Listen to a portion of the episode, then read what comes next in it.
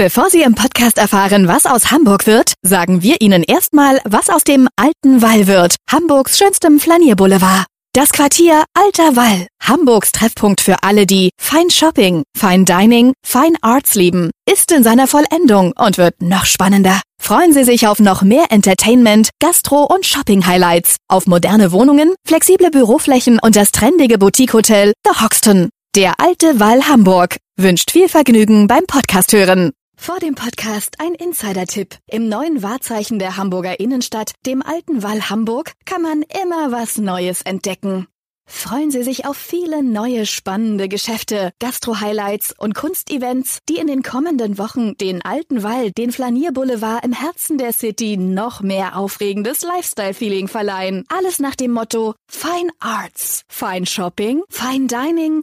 Der alte Wall Hamburg wünscht viel Vergnügen beim Podcast hören. Was wird aus Hamburg? Der Podcast zur Stadtentwicklung. Hallo, moin, moin und herzlich willkommen.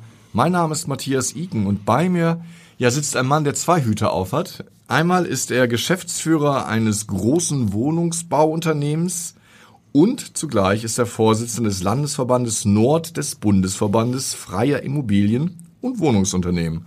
Und die Insider der Szene wissen jetzt, bei mir sitzt Sönke Struck. Herr Struck, schön, dass Sie da sind. Schönen guten Morgen, Herr Igen.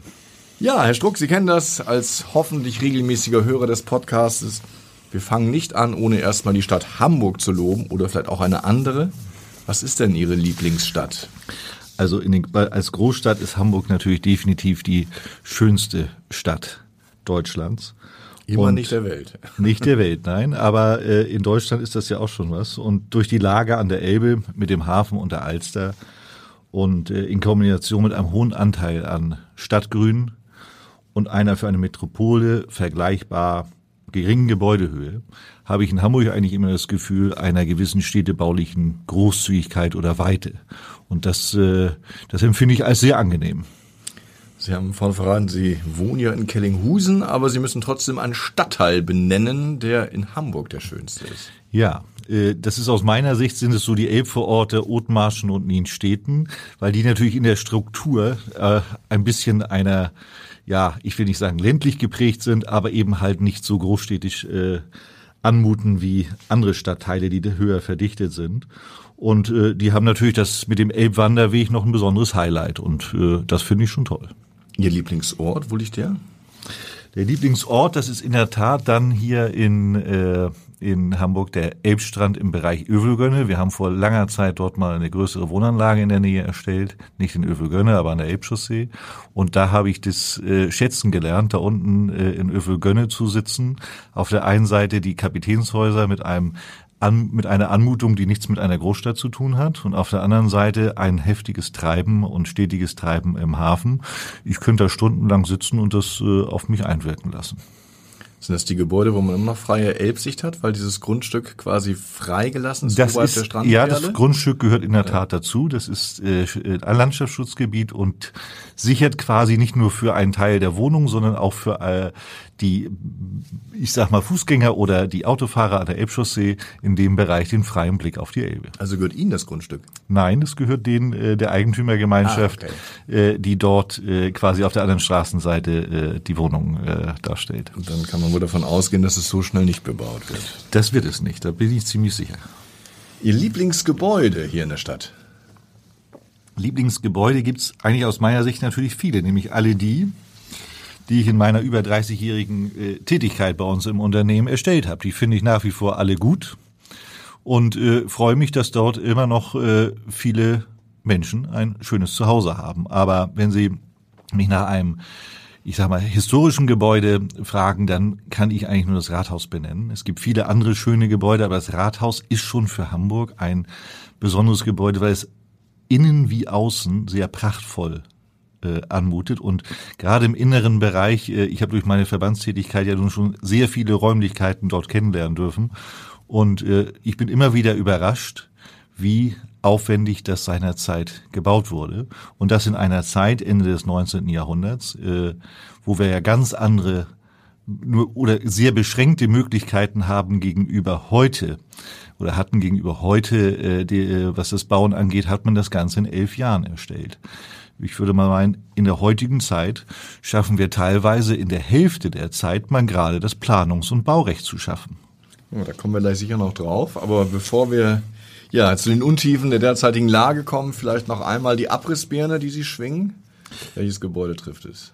Das hat sich schon erledigt. Dann äh, das äh, wären in der Tat die äh, Stadthöfe gewesen. Äh, die, die Entschuldigung, Cityhof. Äh, die City City Hochhäuser am Hauptbahnhof. Denn die sind ja bereits abgerissen und dort entsteht mit dem Johann-Kontor ein sehr attraktiver Städtebau. Ja, wir haben es eben schon gehört, Sie haben viele Häuser und Wohnungen hier in Hamburg errichtet. Insgesamt habe ich Ihrer Webseite genommen 5000 Einheiten. Das ist ja schon... Das ist schon nicht mehr ganz aktuell, sind schon mehr, aber irgendwo äh, nähern wir uns demnächst den 6000, ja. Genau, sind wir im vierstelligen Bereich. Dann können Sie uns wahrscheinlich die Frage beantworten, wie ist denn die Lage am Bau derzeit? Ja, die hat sich natürlich nach den ich würde mal sagen, außerordentlich guten Zeiten der letzten 10, 15 Jahre außerordentlich gewandelt. Und ich würde doch schon meinen, sie ist als dramatisch zu bezeichnen, denn wir haben zwar im letzten Jahr noch äh, zahlreiche Baugenehmigungen äh, erwirkt, das geben ja die Statistiken auch her. Aber die Baubeginne sind so drastisch zurückgegangen in allen Bereichen. Ob Sie den Geschosswohnungsbau nehmen, ob Sie äh, den Einzel- oder äh, Doppelreihenhausbereich nehmen, der ist komplett zusammengebrochen in der Nachfrage. Aber, und im Geschosswohnungsbau sind, gehen die Zahlen so dramatisch zurück. Bei uns, äh, die Mitgliedsunternehmen haben über 60 Prozent der Bauvorhaben im letzten Jahr, die genehmigt waren, nicht begonnen. Und ich weiß, dass es in den anderen, bei den anderen Marktteilnehmern aus dem VNW zum Beispiel nicht anders aussieht. Und dann wissen wir, dass wir ab 24, aber ganz extrem ab 2025 mit deutlich weniger Fertigstellungen äh, rechnen können. Und das bei einer nach wie vor sehr großen Nachfrage. Haben Sie da mal eine Hausnummer? Weil wir haben ja so ein bisschen im Kopf, es gibt in Hamburg ja das Zehntausender Ziel. Wenn wir beim Drittelmix davon ausgehen, sollten ja zumindest 3500, sage ich mal, in dem Bereich Eigentum entstehen, dann nochmal Mietwohnungen. Ja, was, was glauben Sie denn? Wie viel werden jetzt die freien Immobilienunternehmen? Also wir haben immer einen Anteil in den letzten Jahren geleistet von 60 bis 65 Prozent äh, der in Hamburg äh, erstellten Wohneinheiten als BFW, äh, also BFW-Mitgliedsunternehmen. Und äh, wir, äh, wenn wir einen Einbruch haben von 60 Prozent der Baubeginne, dann wissen wir, dass wir irgendwo 3000 Wohnungen alleine vom BFW-Seite weniger fertigstellen werden in den nächsten Jahren und zwar pro Jahr, nicht also, einmalig, ja, sondern es wird sich ja wären das, wenn 60 Prozent ist. So, also das, äh, das, das heißt, wir sind nicht mehr bei 3000 Wohnungen äh, im Anteil, wenn wir das mal überhaupt noch schaffen. Ich bezweifle das, weil das sind die Zahlen, die wir in 22 erfasst haben und mein Eindruck ist, dass es in 23 eher noch schlechter wird, weil wir die die Stimmung ist halt so schlecht und die Rahmenbedingungen sind so schlecht. Mhm. Zumal auch äh, wir wissen ja alle, die, Zins, äh, die Zinsen spielen eine große Rolle, aber wir haben das Phänomen. Und steigen weiter. Ja, das Phänomen ist, es fallen nicht die Baupreise. Die Baukosten bleiben hoch. Und das gab es noch nie. Ich habe jetzt schon zwei oder dreimal so eine Phase steigender Zinsen erlebt. Dann ging aber relativ zügig aufgrund mangelnder Nachfrage die Baukosten nach unten. Das passiert diesmal natürlich aufgrund der äh, Situation äh, am Energiemarkt und auch aufgrund anderer Parameter nicht in dem Maße, wie es passieren müsste. Denn wir sind ja mit vier Prozent Zinsen immer noch in einer Größenordnung, die eigentlich historisch gesehen Wollte gar nicht sagen. schlecht also ist. Also vor 15 Jahren hätte man sich ich hab, gefreut. Ich habe mein allererstes Haus, das ich persönlich äh, finanziert habe, mit 9,25 Prozent finanziert. 1992. 13, ja. Und das rechnete sich, weil die Kosten ganz andere waren. Äh, nur das ist heute bei vier Prozent oder fünf Prozent schon nicht darstellbar, weil wir einfach viel zu hohe Kosten haben. Und jetzt ist es eigentlich an der Politik, dagegen zu halten und vielleicht die Anforderungen zumindest nicht zu erhöhen. Am besten eigentlich müssten sie äh, runtergefahren werden. Nein, was passiert? Die Anforderungen werden noch weiter angezogen. Auf die Anforderungen würde ich ganz gerne gleich nochmal eingehen. Mhm. Vielleicht einmal noch so ein bisschen bei den Zahlen, weil das ist Anfang des Jahres verkündet worden, dass wir schon im vergangenen Jahr bei dem Baubeginn in Hamburg ganz besonders eingebrochen sind und nur noch 2555 Baubeginne hatten bei Wohnungen. Ne? Wo landen wir denn da in diesem Jahr? Können Sie da schon eine Prognose geben? Werden wir sogar diese Zahl noch weiter verfehlen? Das kann ich Ihnen noch nicht sagen, weil wir erfassen Schade. unsere Zahlen. Also ich ja. will mal, die Zahlen werden definitiv nicht besser. Das kann ich Ihnen aus allen Gesprächen, die wir führen im Verband und mit Kollegen äh, sagen. Aber ich kann Ihnen die, eine, eine Prognose da schwer geben, weil wir erfassen dann in der Tat äh, die Zahlen zum Jahresende und es passiert auch immer noch mal, dass denn doch noch mal irgendwo ein größeres Vorhaben, das man nicht auf dem Schirm hatte, äh, vielleicht um die Ecke kommt und begonnen wird. Das, äh, das, da möchte ich jetzt nicht spekulieren. Mhm. Interessant ist ja, dass der Rückgang aber, das weisen die Zahlen aus, in Hamburg noch mal zehn Prozentpunkte höher war als in den Flächenländern. Ist die Lage in Hamburg besonders schlecht? Nein, wir kommen von einem, das, äh, wir kommen von einem sehr hohen Niveau das ist ja der Erfolg, den wir seit 2011 im Bündnis für das Wohnen äh, er, erzielt haben, äh, dass wir äh, innerhalb sehr kurzer Zeit, nämlich von 2011, Start des Bündnisses, mit 3600 Fertigstellungen, innerhalb von fünf Jahren das gesetzte Ziel von 6000 Fertigstellungen erreicht haben. Und wer sich so ein bisschen im Bauen auskennt und im Planungsrecht, der weiß, das ist alles, das ist wie so ein Tanker. Der kommt ganz langsam in Fahrt und wenn er erstmal in Fahrt ist, dann bremst er in der Regel auch nicht so schnell. Hat er ja dann auch nicht, sondern ist immer weitergefahren bis an die Zehntausender Marke.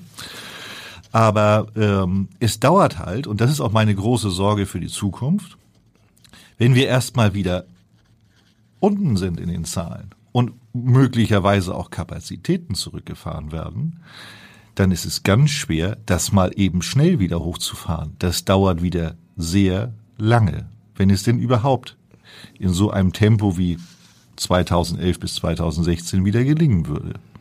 Die Kapazitäten sind ja ein wichtiges Stichwort. Man hört ja wirklich schon von ersten Unternehmen, die auch auf Kurzarbeit gehen. Noch lebt man gut davon, dass man halt viele, viele langfristige Aufträge hat. Aber wenn man in die Auftragsbücher reinschaut, wird es immer leerer. Was vernehmen Sie da aus dem Markt? das, das ist in der Tat so, dass die ersten Rohbauer Kurzarbeit haben. Es gibt auch schon erste Entlassungen bei kleineren Unternehmen. Und äh, größere gehen in Kurzarbeit. Die wollen natürlich auch ihre verständlicherweise ihre guten Leute halten.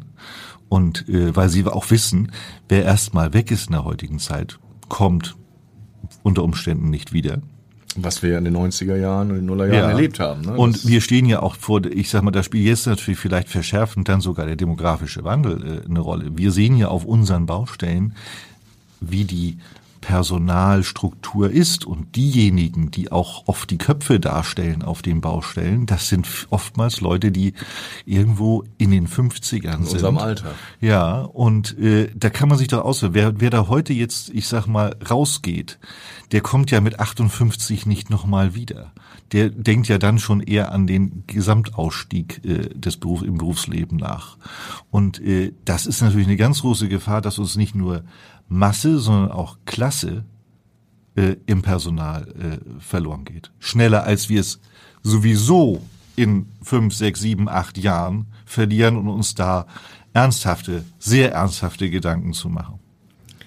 Sie hatten eben gesagt, also so ein Tanker ist ähm, schwer umzusteuern. Ich habe aus der Branche gehört, dass also nachdem das Bündnis für das Wohnen geschlossen worden ist, man plötzlich auch in den Behörden spürte, da ist der Wille da, die Baugenehmigung zu erteilen. Da war plötzlich so ein bisschen neue Geschwindigkeit, die Deutschlandgeschwindigkeit, würde der Kanzler sagen.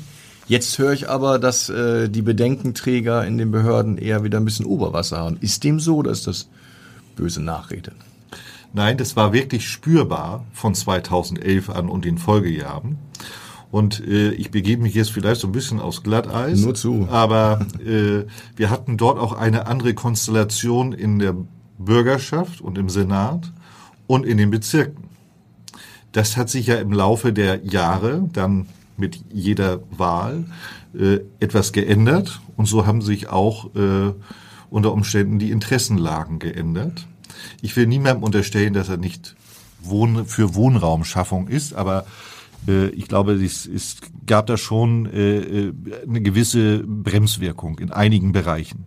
Hinzu kommt natürlich, dass auch in den Bezirken äh, viele ja, ich sag mal, Gegenwehr die, äh, entstanden ist oder viel Gegenwehr entstanden ist im äh, Bereich von Anwohnerinitiativen und Not es backyard. muss man auch mal den die Bezirkspolitik und auch die Bezirksverwaltung in Schutz nehmen.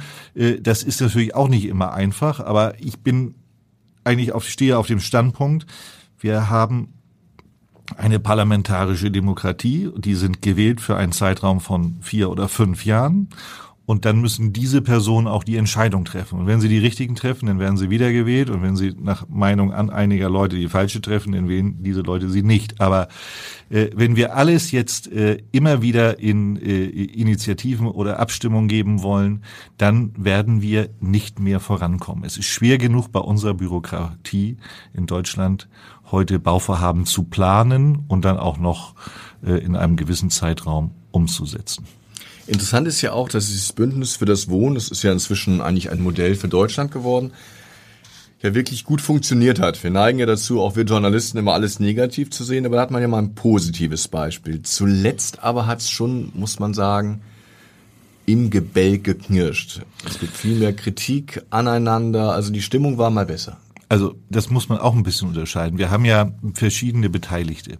Also auf, ich sage mal, auf der einen Seite haben wir die Wohnungswirtschaft. Würde mal sagen, das ist eigentlich eine, eine Einheit. Äh, Wir haben auf der anderen Seite den Senat, vertreten durch unterschiedliche Ressorts. Und da würde ich jetzt mal behaupten, wir haben von 2011 an drei Senatorinnen in diesem Zeitraum gehabt. Alle drei, ob Frau Blankau, Frau Dr. Stapelfeld oder Frau Pein, sind äh, große Befürworter des Bündnisses und die Zusammenarbeit mit allen dreien war außerordentlich gut und ist auch nach wie vor jetzt mit Frau Pein außerordentlich gut und vertrauensvoll. Das ist übrigens außergewöhnlich und deshalb funktioniert dieses Bündnis nach meiner Meinung auch nur in Hamburg so richtig gut, weil natürlich das Vertrauensverhältnis und damit auch ein offener Austausch, äh, auch wenn wir nicht immer einer Meinung sind, aber wir sind immer sehr offen miteinander und das ist ganz wichtig, um überhaupt zu Ergebnissen zu kommen und den richtigen Weg zu beschreiten. Aber Äh, na, ja, Kein Aber? Äh, aber es, das Aber kommt gleich. Ja. Äh, ich bin mit dem, mit dem Positiven ja noch nicht fertig, weil es sind, zum einen ist es die BSW, wie ich jetzt sagte, mit drei Senatorinnen in der Vergangenheit und auch aktuell, äh, wo das Verhältnis und die Zusammenarbeit außerordentlich gut ist. Und das ist auch der Erfolg. Das sage ich ganz offen. Das ist der Erfolg, dass wir eben so offen miteinander umgehen können. Auch wenn wir nicht, bei weitem nicht immer einer Meinung sind. Ähm, und äh, das gilt auch für die äh, Senatskanzlei und auch für die Finanzbehörde, die ja oftmals äh, immer Berührungspunkte äh, zu einzelnen Themen des Bündnisses haben. Ich sage aber auch ganz offen, was momentan außerordentlich schwierig ist und einen größeren Part natürlich in den letzten Jahren immer mehr eingenommen hat, das ist äh, die Zusammenarbeit mit der Bukea. Das ist schwierig. also die Behörde Für Umwelt. Umwelt Klimaschutz und Energie. Genau. Da, ich sage das auch, da prallen Welten aufeinander. Und ähm, die Sachlichkeit und das Verständnis ist nicht besonders groß. Und das würde ich jetzt mal sagen, das ist mehr einseitig seitens der Bukea. Ich, wir haben, Wann ging das los? Also kann man das, äh, die gibt es ja auch schon. wir, wir haben jetzt natürlich Themen. gibt's ja schon länger. wir, wir haben immer gesagt, das betrifft jetzt nicht nur Länderpolitik, sondern auch Bundespolitik. Wir haben immer gesagt, es wird seit 2005, wurde quasi alle zwei Jahre irgendwo in diesem Bereich der energetischen Themen etwas verschärft. Im Neubau, teilweise im Bestand, aber insbesondere im Neubau. Und wir haben immer das kritisiert und haben gesagt, lasst doch erstmal evalu- evaluieren, ob das Ganze überhaupt wirkt. Das hat man nicht, man hat immer gleich schon die nächste Schippe draufgelegt. Wir haben zwar kritisiert, sind aber eigentlich das, ich sage jetzt mal, Opfer des eigenen Erfolges, weil ja der Markt so lief, über einen langen Zeitraum, wie er lief, hat man am Ende ja zähneknirschend immer weitergebaut. Jetzt haben wir diese Situation nicht mehr. Und das holt uns jetzt natürlich alle doppelt ein. Wir haben extrem hohe Anforderungen in diesem Bereich, auch nachgewiesenermaßen nicht von uns, sondern von anerkannten Instituten. Das ist spätestens seit der ENEF 70, also KfW 70, eigentlich schon nicht mehr dieser Kosten-Nutzen-Faktor da ist, dass die Einsparung da ist, zu dem, was investiert wird. Man könnte dieses Geld viel sinnvoller anlegen und viel größere Erfolge in der CO2-Einsparung haben. Also wir geben jetzt sehr, sehr viel Geld aus, um Für- die letzten Prozente zu holen, Ja. die man anderswo viel äh, Wenn Sie CO2 überhaupt- mindernder investieren Wenn Sie könnte. überhaupt noch Prozente holen, Also wenn Sie das gesamte äh, äh, Gebilde betrachten, mit der Herstellung sowieso nicht, weil wir einen viel höheren Aufwand haben, auch in der Produktion, das heißt auch da bei der CO2, äh, bei dem CO2-Ausstoß. Aber wir holen ja auch nichts mehr raus, denn irgendwo ist die Grenze, weil ja in dem Gebäude Menschen leben. Und die Menschen leben nicht so, wie der Gesetzgeber es gerne hätte. Es läuft eine Lüftungsanlage den ganzen Tag und die Fenster bleiben zu. Nein, der Mensch schläft auch bei offenem, gekippten Fenster. Und damit ist das ganze Gebilde eigentlich schon, ja, hebt sich schon auf in diesem Bereich. Insofern äh, hätte man schon vor fünf Jahren eigentlich sagen können, okay, man justiert nochmal so ein bisschen die eine oder andere Geschichte, aber äh, man legt nicht noch eine Schippe drauf und das jetzt gerade aktuell mit dem EH40 ab 1.1. nächsten äh, Jahr, beziehungsweise 1.1.25. EH40 müssen Sie erklären für die, die nicht alle so tief drinstecken. Das heißt, wir haben, wenn ich von Energieeffizienz auf 70 spreche, dann reden wir über die 70 Prozent des äh, der der ENEF. Äh, jetzt da gab es KfW 55, das waren 55 Prozent äh, äh, Einsparung. Jetzt reden wir oder Minderung für jetzt leben wir 40 nur noch. Das heißt, wir haben 60 Prozent unter dem äh, unter, unter dem eigentlichen Standard äh, äh, Referenzhaus. Das heißt, äh, das ist quasi Passivhausstandard nahezu. Und äh, das ist so aufwendig herzustellen. Und es geht auch jegliche Architektur immer mehr flöten, weil jeder Versprung in einem Haus oder Fensterflächen, die größer werden, sind kontraproduktiv. Insofern. Also es das heißt, der, der Klimaschutz zugespitzt macht die Städte noch eintöniger. Am Ende ja.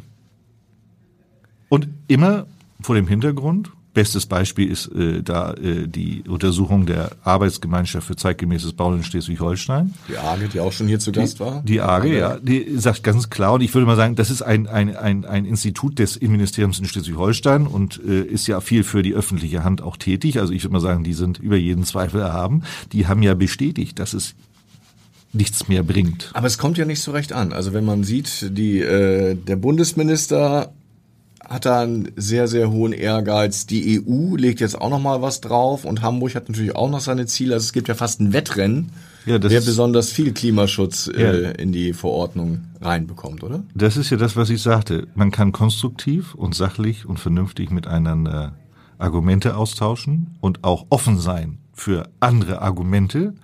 Oder man kann auch zwar Argumente austauschen, aber von Beginn an eigentlich schon verschlossen sein und wissen, unsere Ideologie ist sowieso die richtige und wir ziehen es so oder so durch. Und das würde ich auf Bundes- wie auf Landesebene so langsam unterstellen.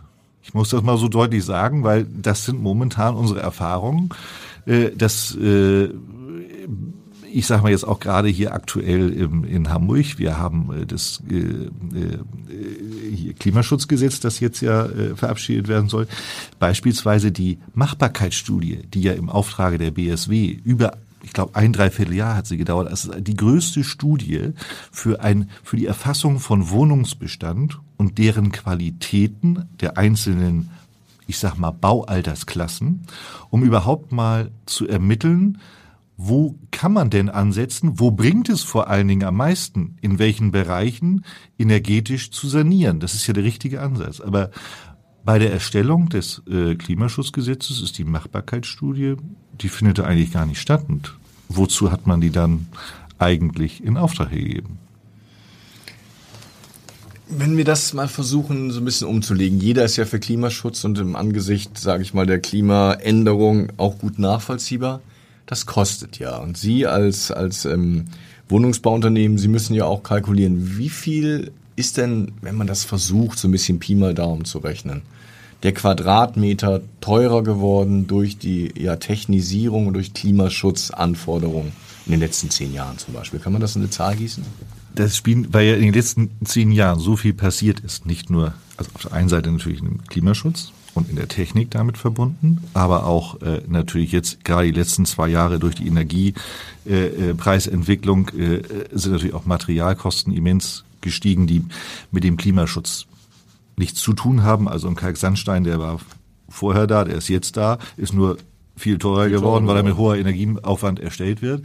Aber äh, ich kann Ihnen das nicht in einer Zahl nennen. Nur werden, wir müssen das mal sehen, auf die letzten zehn Jahre werden wir mit Sicherheit eine Summe irgendwo in dem Bereich von an die 1000 Euro zusätzlich investieren, weil es Pro Quadratmeter. pro Quadratmeter Wohnfläche, weil es einfach zu ähm, zu aufwendig ist. Die Technik ist jetzt nicht nur das Problem der Technik in den Kosten, in den Anschaffungskosten. Es ist ja auch ein Problem der Technik in den Unterhaltungskosten. Also die Häuser, die, die neu sind, sind ja viel teurer, habe ich mir erzählen lassen, im quasi Unterhalt im Betrieb als Häuser Ja. der, der Nullerjahre. Ja, die, also bei uns im Bestand, wir haben bei uns im Bestand Gebäude von den 60ern bis heute. Und ich kann Ihnen sagen, die wirtschaftlichsten Gebäude sind die, die irgendwo so zwischen Ende 90, so 98 und 2005 erstellt worden sind. Da ist die Technik noch Die Gerhard Schröder Häuser. Oh, das war jetzt unbewusst, ja, aber in der Tat, ja. Das äh, ist aber, ich glaube, dem nicht geschuldet, sondern es ist eben halt, die Technik ist noch überschaubar. Sie ist auch gut zu handeln übrigens und nicht so anfällig ähm, und nicht so wartungsintensiv. Das spielt die große Rolle.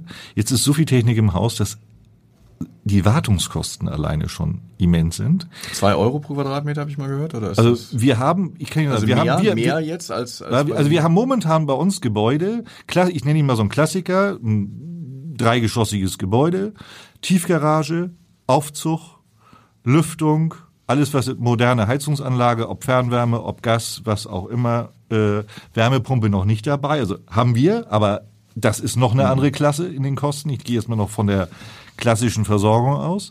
Äh, wir kommen in Größenordnung mit allem drum und dran von 4,50 Euro pro Quadratmeter. Das ist das muss ja immens. irgendeiner bezahlen, nämlich der Mieter oder der. das, jetzt der, nehmen Sie mal geför den geförderten Wohnungsbau, der im Übrigen da nicht günstiger ist in der Unterhaltung, weil der ja technisch genauso ausgestattet wird, äh, oftmals auch eine Tiefgarage haben muss, Aufzug sowieso, das ist klar. Ähm, das heißt, dann haben Sie ja ein ganz anderes Verhältnis Netto-Miete zu Nebenkosten. Wenn Sie 14 Euro kalt zahlen und 4,50 Euro Nebenkosten, das ist, das ist natürlich in der Endsumme ganz grausam.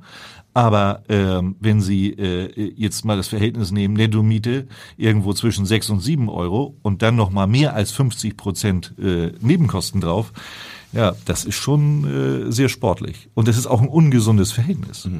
Und was kosten dann die günstigsten Häuser? Also, die, Also wir haben auch Gebäude, muss man dazu sagen, das sind Gebäude, die dann auch keinen Aufzug haben und nicht die aufwendige Technik. Die kriegen Ja, aber sie, wenn man Klimaschutz die kriegen sie auch, nimmt, muss die, man natürlich auch mal die Frage stellen, Ja, die kriegen sie auch noch für äh, unter drei Euro. Ja, also sind die zwei Euro gar nicht so verkehrt fast. Ja. Also 1,50 bis zwei Euro. Ja, die zwei Euro sind sehr, ja, die sind schon irgendwo 1,70 oder so sind realistisch.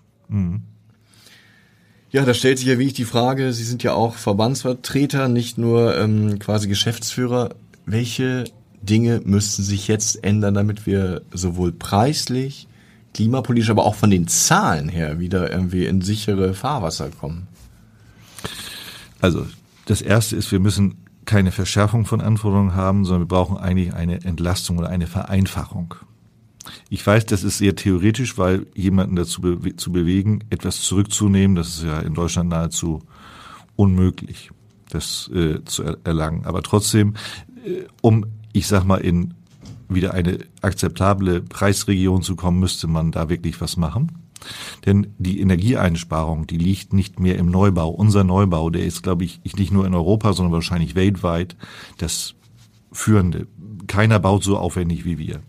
Äh, wenn wir Energiesparziele äh, erreichen wollen, dann müssen wir im Bestand äh, tätig sein. Da geht man ja ran. Nur man geht auch da natürlich mit dem, ich sag mal, G, mit der Reform des GEGs auf Bundesebene und dem sogenannten Heizungsgesetz auch wieder dilettantisch vor, äh, weil man natürlich nicht auf Innovation setzt, sondern auf Regulierung. Das heißt, man gibt vor, wie es zu laufen kennt hat. den Weg. Thema Wärmepumpe. So, oder eben halt Wärmenetze. Wärmenetze, ja, richtiger Weg. Nur wir müssen uns nichts vormachen. Hamburg ist da, wäre da sogar noch privilegiert als verdichtete Stadt. Kann man natürlich ein Wärmenetz viel wirtschaftlicher herstellen und betreiben vor allen Dingen, als in der Masse der Kommunen in Deutschland, die ja ganz anders strukturiert sind eine Kommune mit 20, 30.000 Einwohnern, ob in Schleswig-Holstein, Niedersachsen oder sonst wo in Deutschland, die ist ja nicht so verdichtet von der Bebauung wie äh, eine Stadt wie Hamburg.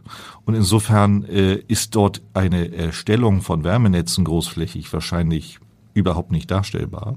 Und da werden die, deshalb sind da die Leute auch so ungehalten, weil sie wissen oder weil sie nicht wissen, was auf sie zukommt. Denn die Wärmepumpe ich glaube nicht, dass es für den Altbestand überall das Allheilmittel sein kann. Bei einem Neubau, das wissen wir selbst, wir bauen solche Gebäude, ob äh, jetzt als Mehrfamilienhäuser, bei Einfamilienhäusern, Doppelhäusern im Neubaubereich ist das ja schon länger äh, eigentlich üblich und funktioniert. Bei äh, Altbestand ist es eben nicht so einfach, weil wir keine Flächenheizung haben, weil wir ganz andere Heizungssysteme haben, alte Rohrsysteme, die äh, selbst bei gedämmten und sanierten Häusern spätestens bei der Warmwasserversorgung in die Knie gehen. Und das ist das, was mich so stört, dass man das nicht wahrhaben will und sagt, okay, dafür müssen wir auch nach anderen Wegen schauen. Wo es kein Wärmenetz gibt und auch die Wärmepumpe nicht funktioniert, muss es eine Alternative geben können. Und das nennt man eigentlich Innovation. Das muss sich entwickeln und darf nicht von vornherein irgendwo vorgegeben werden. Wir leben ja eher in einem Zeitalter der wachsenden Ideologie und nicht der wachsenden Innovation, zumindest wenn man auf die eine oder andere Volksabstimmung oder ähm, auch Bürgerinitiative schaut. Ist das was, was äh, die Dinge wirklich behindert? Also in Berlin haben wir sogar die Forderung gehabt, der, der Rückkauf der Wohnung. Hier haben wir ähm, keine Profite mit Boden und Miete gehabt. Ist, oder ist das mehr, muss man sagen? Schaufenster. Naja, bei der äh, Initiativen keine Rendite mit Boden und Miete haben, das war ja kein Schaufenster. Nö, das hat's ja schon. Da, da, das hat ja was bewirkt. Und ich, unsere Einstellung dazu, die haben wir ja sehr, sehr deutlich gemacht als Bündnispartner, äh, dass wir es für völlig falsch halten, äh, dass man sich dort auf so einer Basis geeinigt hat. Das haben wir auch im Vorwege äh, dem Senat mitgeteilt, dass wir diesen Weg nicht mitgehen würden, aber das ja. ist ja unsere Ansicht. Man hat einen anderen Weg beschritten. Ähm, und das war zu einer Zeit, wo wir, wo noch keiner wusste, wie der Markt sich entwickelt hat. Und mhm. wir haben gesagt, das wird nicht funktionieren. Weil es einfach wieder auch wohnungsbaupolitisch der falsche Weg ist. Wir haben in den 60er und 70er Jahren große Quartiere geschaffen mit einem hohen Anteil von geförderten Wohnungen. Da hat man dann irgendwann gesagt, oh Gott, das haben wir ja, da haben wir ja quasi Quartiere geschaffen, die sozial die heute Probleme machen, ne? kritisch sind oder kritisch geworden sind. Äh, das, deshalb war ja diese, ich sag mal, Einführung des Drittelmixes, ich bin da ein ganz großer Freund von, genau der richtige Weg. Man hat den geförderten Wohnungsbau wieder reaktiviert und auf eine Art und Weise, dass in allen Stadtteilen geförderter Wohnungsbau neben frei finanziertem Mietwohnungsbau und Eigentumswohnungen entstanden ist. Eine bessere Durchmischung von Stadtteilen und Quartieren kann man gar nicht hinkriegen. So, jetzt geht man den Weg, dass man sagt, wir haben äh, ein, bei größeren Erschließungsflächen werden erstmal 40 Prozent der Fläche für geförderten Wohnungsbau gegeben. Dann kommen noch äh, die, dazu die hundertjährige Mietpreisbindung, die sowieso wirtschaftlich hm.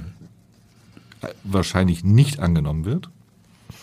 Und was heißt das nicht angenommen? Ja, dass es keiner, äh, dieses Produkt keiner erwerben wird und da bauen wird, weil er okay. Erbbaurecht hm. ist sowieso schwierig für äh, die meisten äh, Unternehmen, nicht nur für uns. Das würden und die Saga muss wahrscheinlich bauen, die, ne? das ist das ist ja ein Sonderfall. Äh, aber äh, auch bei äh, den äh, Genossenschaften äh, stößt ja das Erbbaurecht nicht auf äh, Gegenliebe. Und äh, bei Eigentumswohnungen sowieso nicht. Dieses wird keine Akzeptanz in Deutschland finden. Das sind die Ausnahmen, die es da gibt.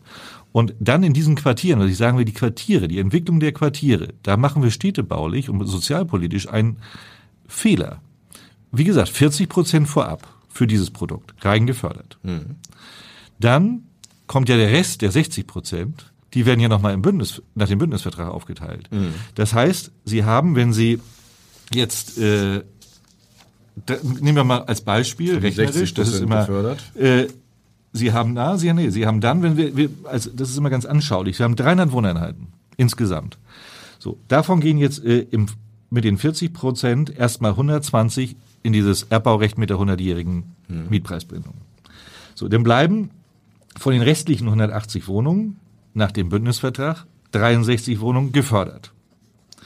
Und dann bleiben theoretisch, weil wir ja immer noch bei Erbbaurecht sind, weil es ja ein städtisches, städtische Fläche war, 58 Prozent für frei finanzierte Wohnungen und 57 für äh, Eigentumswohnungen. Wohnung. Mhm. So, das heißt, wir sind bei einem Anteil von bei 300 Wohnungen äh, sind wir bei über 180 Wohnungen, also bei deutlich mehr als der Hälfte, die schon mal gefördert sind. So und jetzt kann ich Ihnen prophezeien, die Eigentumswohnungen werden in der Regel da auch nicht umgesetzt werden, weil sie nicht akzeptiert werden, also findet sich da keiner. Und dann haben sie was In auch dem immer. Umfeld gerade sowieso. Also wenn wir vorhin gehört haben, 60 Prozent weniger Baubeginne, dann hat man ja on top noch das Problem, dass äh, ohnehin die Bereitschaft Ja. sinkt. Das hätte, ja, aber dieses, dieses Konstrukt Das ist ein hätte, hätte nach unserer Auffassung schon nicht funktioniert zu der guten Zeit, weil einfach das Erbbaurecht zum einen, aber dann auch in der Kombination mit der 100-jährigen Mietpreisbindung. Sie müssen sich da Folgendes vorstellen. Sie haben zwar, das wird ja auch immer propagiert, einen sehr attraktiven Erbbauzins, aber der ist indexiert. So, dann haben Sie eine Förderung von 30 bis 35 Jahren, ganz klassisch, die Sie bei jedem geförderten Wohnungsbau haben. Und dann haben Sie irgendwo die Regelung, aber nach Auslaufen der Förderung darf die Miete nicht über dem Mittelwert des Mietenspiegels gehen. Jeder weiß, wenn ein äh, Gebäude ein gewisses Alter erreicht hat und von 35 bis 100 Jahre, das ist genau diese Phase, wo es immer mehr wird in der Investition, ähm, muss man relativ viel da reinstecken. Und das muss sich aus den Mieten erwirtschaften lassen. Und das wird mit so einer Deckelung nicht funktionieren. Und dann ist doch die Konsequenz, diese Gebäude in den Bereichen werden irgendwann nicht so instand gehalten, weil sie nicht instand gehalten werden können, wie man es eigentlich erwarten müsste. Was heißt denn das für den, der nebenan frei finanziert baut? Der überlegt sich doch dreimal, ob er in dem späteren Umfeld seine frei finanzierten Wohnungen haben will, weil er vielleicht die gar nicht vernünftig vermieten kann, weil das ganze Viertel äh, unter Umständen auch in der Instandhaltung unattraktiv wirkt. Und insofern äh, ist das äh, aus unserer Sicht ein ja, eigentlich ist es zum Scheitern verurteilt. Wir müssen leider schon zum Ende kommen. Das ist hochspannend, Herr Struck. Ähm, ich habe gesehen, Sie selber bauen äh, zuletzt vor allen Dingen Schenefeld, Norderstedt, Halstenbeck, Hamburg. Ja. Ist schon ein bisschen was her. Hat das damit zu tun? Äh, na, sagen wir es mal so, hat sich so ergeben. Wir haben, ja, wir haben sehr lange, fast, äh, ich glaube bis 2013, äh, also quasi von 2005 bis 2013 fast, ich glaube nur im Hamburger Stadtgebiet äh, äh, Bauvorhaben erstellt. Äh, Vorher waren wir auch sehr stark im äh, Hamburger Umland und sind jetzt auch wieder seit dem Zeitraum sehr stark im Umland. War so ein bisschen auch der Grundstückssituation äh, geschuldet, aber auch natürlich einigen Objekten. Wir haben natürlich Grundstücke in Hamburg, uns, um, äh, uns um Grundstücke in Hamburg bemüht äh, und auch welche erworben, aber sind auch mit Planungen oftmals dann nicht durchgekommen. Und die Grundstücke wurden zurückgegeben, weil einfach diese Genehmigungs, äh, die Genehmigungen nicht erteilt wurden. Und warum nicht? Weil äh, nicht Das, das, das gab unterschiedliche Gründe. Es war das Planungsrecht wurde nicht äh, äh, geschaffen oder es waren 34er Maßnahmen, äh, die äh, dann äh, ja in der Form nicht genehmigt wurden und äh, insofern haben wir aktuell in der Tat kein äh, Bauvorhaben, das äh, derzeit äh, im Hamburger Stadtgebiet erstellt wird. Dafür umso stärker in den direkt angrenzenden äh, Bereichen und ich glaube, da sind wir nicht. freut sich. Ja, jetzt Ich glaube, wir sind nicht die Ja. Einzigen. Jetzt müssen wir ganz zum Abschluss noch irgendwie, wo ist ein Hoffnungsschimmer? Es gibt ja jetzt neue Abschreibungsregeln. Gibt es irgendwas, wo Sie sagen, ja, es äh, Licht am Ende des Tunnels und hoffentlich kein entgegenfahrender Zug? Also ich glaube äh, in der Tat, dass wir noch sicherlich 24 das Licht nur schwach erkennen werden, aber äh, wir werden, äh, wenn denn jetzt diese Ansätze, die wir ja auch gefordert haben und vorgeschlagen haben mit degressiver AFA, äh, durchgesetzt werden und nicht erst in drei Monaten, sondern schnell, sehr schnell. Der Ansatz war ja ab 1.10. Ich hoffe, dass das auch im Bundesrat dann äh, so durchgehen wird. Das sieht ja momentan schon wieder ein bisschen äh, kritisch aus dort. Ähm, dann ist das ein Part, die degressive AFA. Die betrifft ja die, die äh, Kapitalanleger. Aber äh, wir brauchen ja auch eine Förderung für die Selbstnutzer. Und wir brauchen auch eine Förderung für die äh, Familie, die eigentlich das gebrauchte Haus des älteren Ehepaars äh, kaufen möchte, äh, um äh, die dann in eine Eigentumswohnung ziehen, beispielsweise oder in eine Mietwohnung. Äh, denn und die müssen auch gefördert werden, was die energetische Sanierung des alten Hauses angeht.